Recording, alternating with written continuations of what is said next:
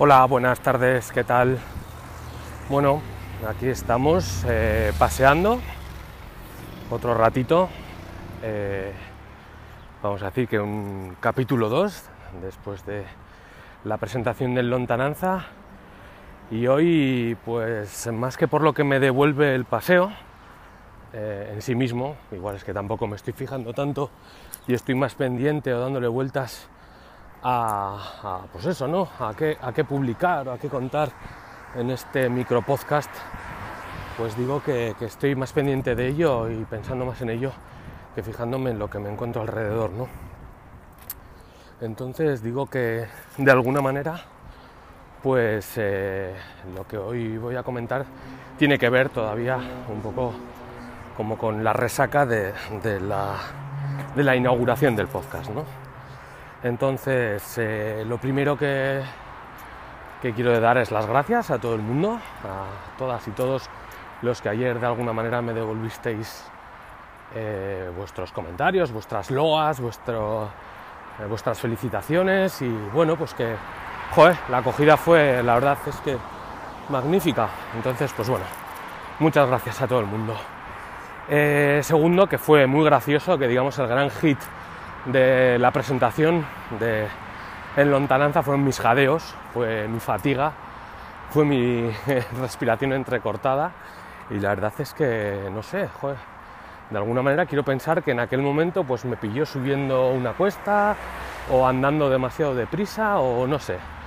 El caso es que me divertí mucho con algunos de los comentarios que me hicisteis al respecto y por otra parte también he de confesar que supuso un acicate para mi para mi hipocondria. Ya me vi en plan con una EPOC o con algún tipo de, de problema respiratorio y.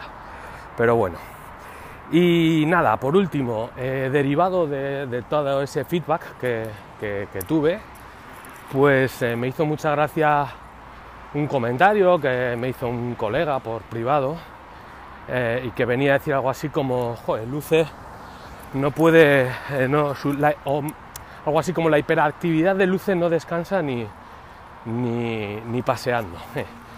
La verdad es que me hizo gracia y conectó con una devolución, una, una reflexión que hace muchos años me hizo una compañera de trabajo, Agurchane, psicóloga, que bueno, pues no sé, como buen egocéntrico que soy, pues algún día hablando de mí mismo le, le hice ver pues la, el autoconcepto que tenía de mí y que tiene mucha gente, que tiene que ver con ser un tío pachorro, bastante tranquilo, que tampoco de grandes movimientos y tal.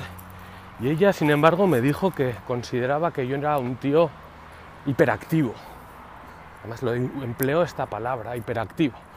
Y me chocó y entonces, bueno, me empezó a explicar mi tendencia a escribir en diferentes blogs, a partir de tener un programa de radio, estar muy vinculado al baracaldo, eh, los amigos, la familia, es decir, como un no parar, ¿no? Como un no parar en el que yo me encuentro a gusto y, y tal. La verdad es que, claro, visto así, pues, pues no le falta razón, ¿no? Quizá entronca muy bien con mi propia, con mi propia definición de 100 fiebres.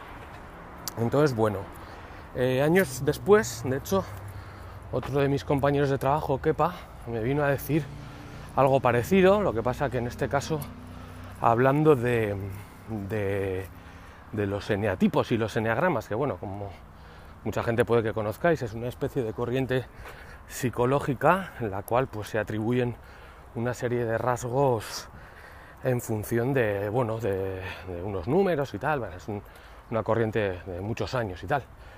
Pero bueno, para quien no la conozca, pues evidentemente que profundice en la red nueva. Y bueno, él, él que sí que controla bastante al respecto, pues me ubicaba a mí eh, o me, asignaba uno de los números de los nueve que componen los eneatipos, en concreto el 7, y al parecer una de las características de los 7 pues son la, la gula, la gula en el sentido de querer participar y de estar en todos los sitios posibles, hacer no sé cuántas cosas, un poco entroncando con esa hiperactividad que, en su día también me dijo Agurchane.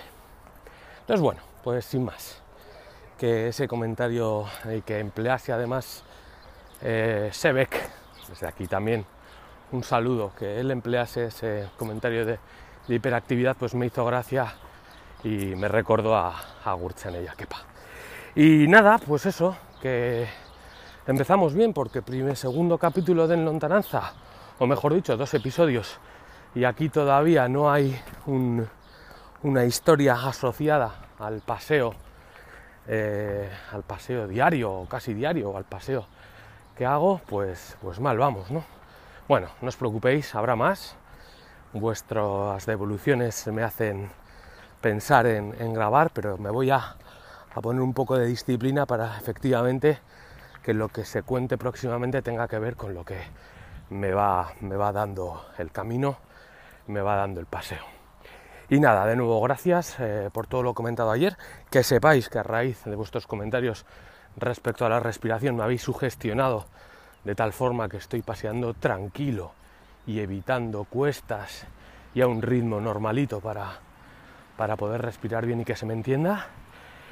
Y lo dicho, ya el siguiente espero que, que, me fije más en lo que, en lo que me viene dando la calle y lo que me viene dando el paseo que, que, en, lo que tenga que contaros, como ha sido el caso de hoy. Venga, un saludo a todos. Agur.